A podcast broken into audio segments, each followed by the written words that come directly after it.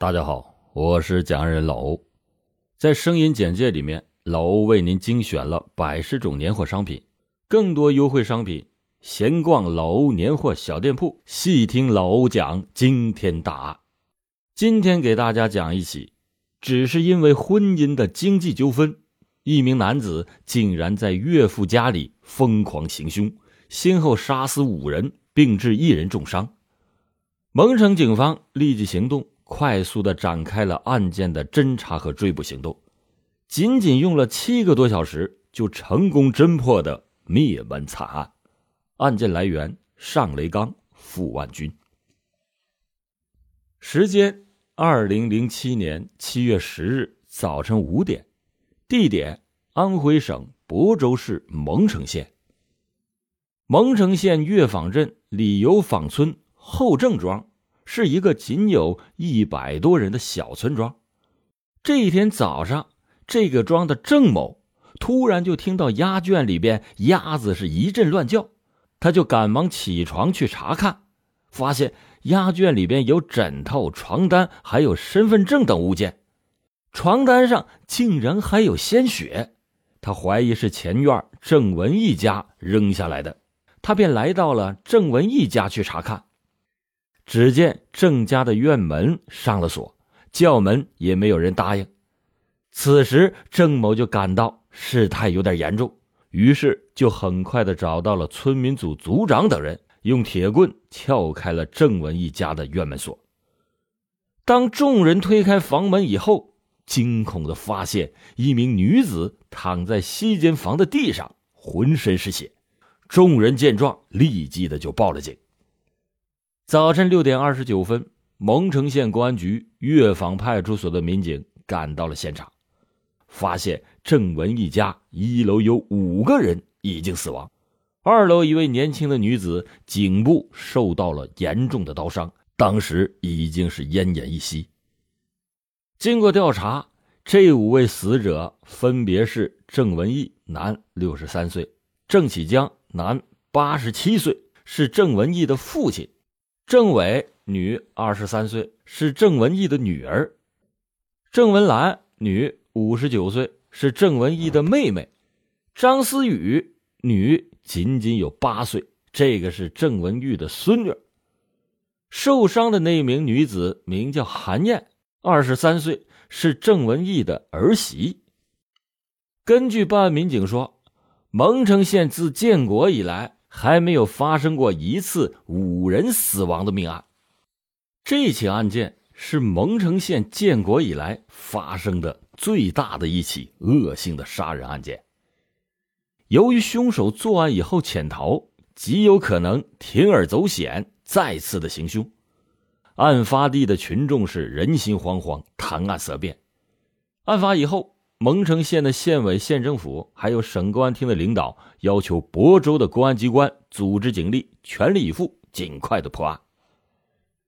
面对各方面的巨大压力，专案组很快的就把参战民警分成了现场勘查、走访调查、伤者监护等若干个小组，迅速展开勘查现场，医护人员全力抢救受到重伤的韩燕。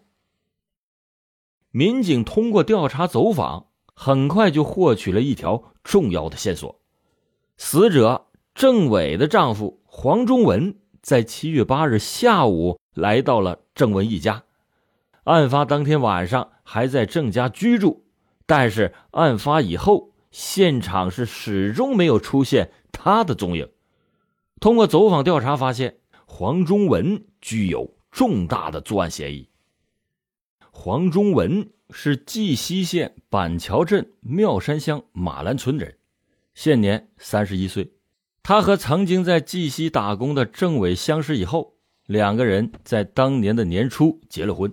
但是近期两个人的夫妻关系十分的紧张。通过进一步调查，民警得到了群众提供的另一条信息：案发的当天早晨五点多钟。曾经就有人看到黄忠文穿着一件白色的半截袖上衣，把郑家的大门锁上以后，牵着一条白色狮子狗，显得很悠闲的向村外走去。至于后来到哪里去了，没有人再知道。结合现场勘查，专案组指挥部人员经过综合的分析以后，果断的就认为黄忠文有重大的作案嫌疑。就在这时，负责看护重伤者韩燕的民警小马看见韩燕虽然是受了重伤，但是神志清醒，于是就问他凶手是谁。韩燕是想回答。但是由于颈部的气管被凶手割破了，说不出话来。小马就灵机一动，迅速的问韩燕：“你能不能写字？”这个时候，韩燕的右手动了一下，小马就立即的从包里边拿出了纸和笔，放在了韩燕的手里。韩燕就吃力的在纸上写下了两个字：“东东。”专案组民警很快的就通过对死者的亲属进行了了解。得知到东东就是黄忠文，在民警调查取证中，躺在病床上的韩燕用笔和纸断断续续的描述了案发的经过，给破案带来了重大的转机。在这起惨案发生的过程当中，二十三岁的姑娘韩燕在熟睡中颈部突然被砍。但是，当她醒来的时候，冷静的选择了装死，骗过了穷凶极恶的歹徒之后，又通过机智报警挽救了自己的生命。根据韩燕的描述，犯罪嫌疑人黄忠文是七月八日从绩溪县赶到了他家，当时全家一共有七口人居住。九号的晚上，韩燕是在二楼休息。第二天清晨，他在熟睡中。突然就被一阵剧痛给惊醒，当时黄忠文用菜刀已经是割破了他的喉咙。看到闪闪的刀光，韩燕想到，如果自己再动弹一下，可能还会再挨刀。就在这危机时刻，他闭上了双眼，开始装死。随后，他还感觉到黄忠文提起了他的两条腿，似乎是想让血流得更快一些。见到韩燕完全不动弹了，黄忠文这才离去。感觉到呼吸困难、没办法出声的韩燕也不知道等了多长时间，耳边听不到外面的动静之后，才摇摇晃晃的起来，走到了楼下。他看到一楼到处都是鲜血和尸体，血腥味刺鼻。头脑有些恍惚的韩燕也顾不得害怕了，来到了堂屋的门口。可是门。从外面被锁住了，于是他又重新上楼，想喊却喊不出声，就把床上沾满鲜血的被单、枕头从二楼扔到了窗外，并且找出了一支墨水笔，在一支编织袋上写下了“打幺二零救命”的字样，使劲的就扔到了邻居的院子里边。接着他就昏了过去。等到再次醒来的时候，已经是躺在了病床上。对于黄忠文这个亲戚，韩燕并不是很了解。他向办案民警介绍，黄忠文脸白白的，稍微有点胖，平时好像很老实。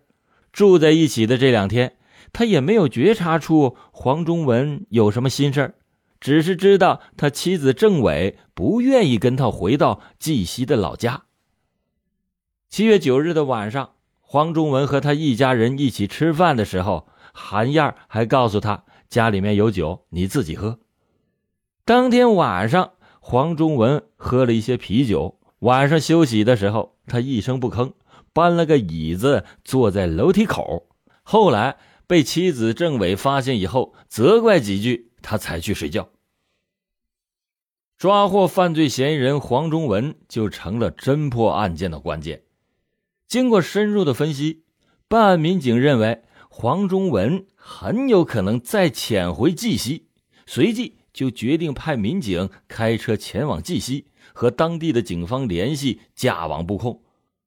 同时指令蒙城县的公安局巡警、交警在县城的各个岗点设卡，指令全县境内的六条省道沿线的派出所警员上路堵截，凡是符合黄忠文的衣着体貌特征的嫌疑人，一律是严加盘查。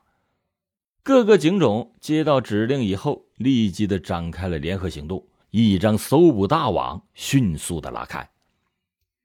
七月十日上午十一点左右，专案组获得了准确的线索：黄忠文正乘坐一辆公共汽车前往绩溪。专案组立即的跟踪追击，同时向省公安厅指挥中心报告了有关的案情。在省厅刑侦总队大案科的指挥协调下。从蒙城到绩溪沿途的合肥、巢湖等地的警方，按照专案组提供的黄忠文的体貌特征，在沿线重要的路段路口设立了检查站，仔细的盘查所有过往的公共汽车。当天下午十三点二十八分，黄忠文在巢湖市境内的高速公路上落网。经过就地的审讯，黄忠文对杀人的行为。供认不讳。据其交代，他和郑伟结婚是经过别人介绍认识的。为了给郑家盖房子，他花了七八万元钱。结婚以后，他们俩的夫妻关系十分的紧张。郑伟多次的提出离婚，并且在五月离家不归。见到婚姻面临着严重的危机，黄忠文就向郑家索要十万元钱。郑家是死活不给。就在几天前，郑伟回到了娘家，黄忠文找到了郑伟，请求政委和他一起回绩溪，政委却还是不愿意回去。当时的黄忠文就恼羞成怒，失去了理智，趁着岳父一家人夜间熟睡的时候，疯狂的行凶。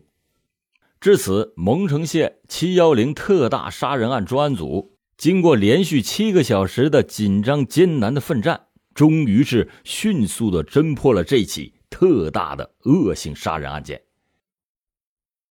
黄文忠制造了自一九四九年以来蒙城县刑事犯罪致人死亡人数最多的一起命案。那么，为什么这起案件中的凶犯黄忠文会如此的凶狠残忍呢？无论是良缘还是孽缘，大凡都是命中注定的。黄忠文也是坚信这一点，要不家住在皖北的政委怎么会闯进身居皖南山区的黄忠文的生活呢？那是二零零四年的年末，从杭州打工回家过年的黄忠文在村子里边闲逛悠着，看到了两个衣着鲜艳的女孩有说有笑的迎面走来。黄忠文看见其中一个是村里的小菊，就上前和她打招呼。小菊向黄忠文介绍身边的女孩说：“这是我的表姐小伟，他家在蒙城，和我一起在上海打工，回我们家过年来的。”黄忠文就打量着眼前的这个女子，心里涌起了异样的感觉。看着他俩远去的身影，黄忠文竟然是愣了很久。黄忠文那年已经是二十七岁，早已经到了谈婚成家的年纪。可是，在山村里总是高不成低不就。黄忠文看到郑伟以后，眼睛却是突然一亮，许多美好的想象开始在头脑中萦绕。那个春节，他就有意识的开始接近郑伟，觉得她就是自己理想中的女子。年后不久。黄忠文就把喜欢郑伟的心思告诉了常和自己一起在外做油漆活的郑伟的小舅舅程七将。听了之后，立刻的就夸黄忠文：“你好有眼光。”说他那皖北来的外甥女儿早已经被村子里好多人家相中了。得知到这一信息，黄忠文觉得一早着手，便把自己的意图告诉了父母。父亲和郑伟的大舅老程很有交情，于是就托他做媒。老程是看着黄忠文长大的，觉得黄忠文虽然性格是内向了一点，但是为人很好，加上家庭条件也不错，也很乐意撮合这门婚事。郑伟的母亲去世比较早，好多的事情就由大舅老程给他做主。听到大舅要给他介绍一门亲事，他就红着脸默许了。二零零五年的春节，老程正儿八经的就把郑伟带到了黄忠文的家里。在黄家独立的小楼里面，黄妈妈做了一桌的好菜款待他们，对小伟更是喜爱有加。政委对黄家的条件，尤其是对黄忠文，也是比较满意。没过多久，在老程的盛情邀请之下，政委的父亲郑文义专程从蒙城赶来绩溪考察，也认为黄家和黄忠文还都不错。双方的家长见面以后，这门亲事就基本定了下来。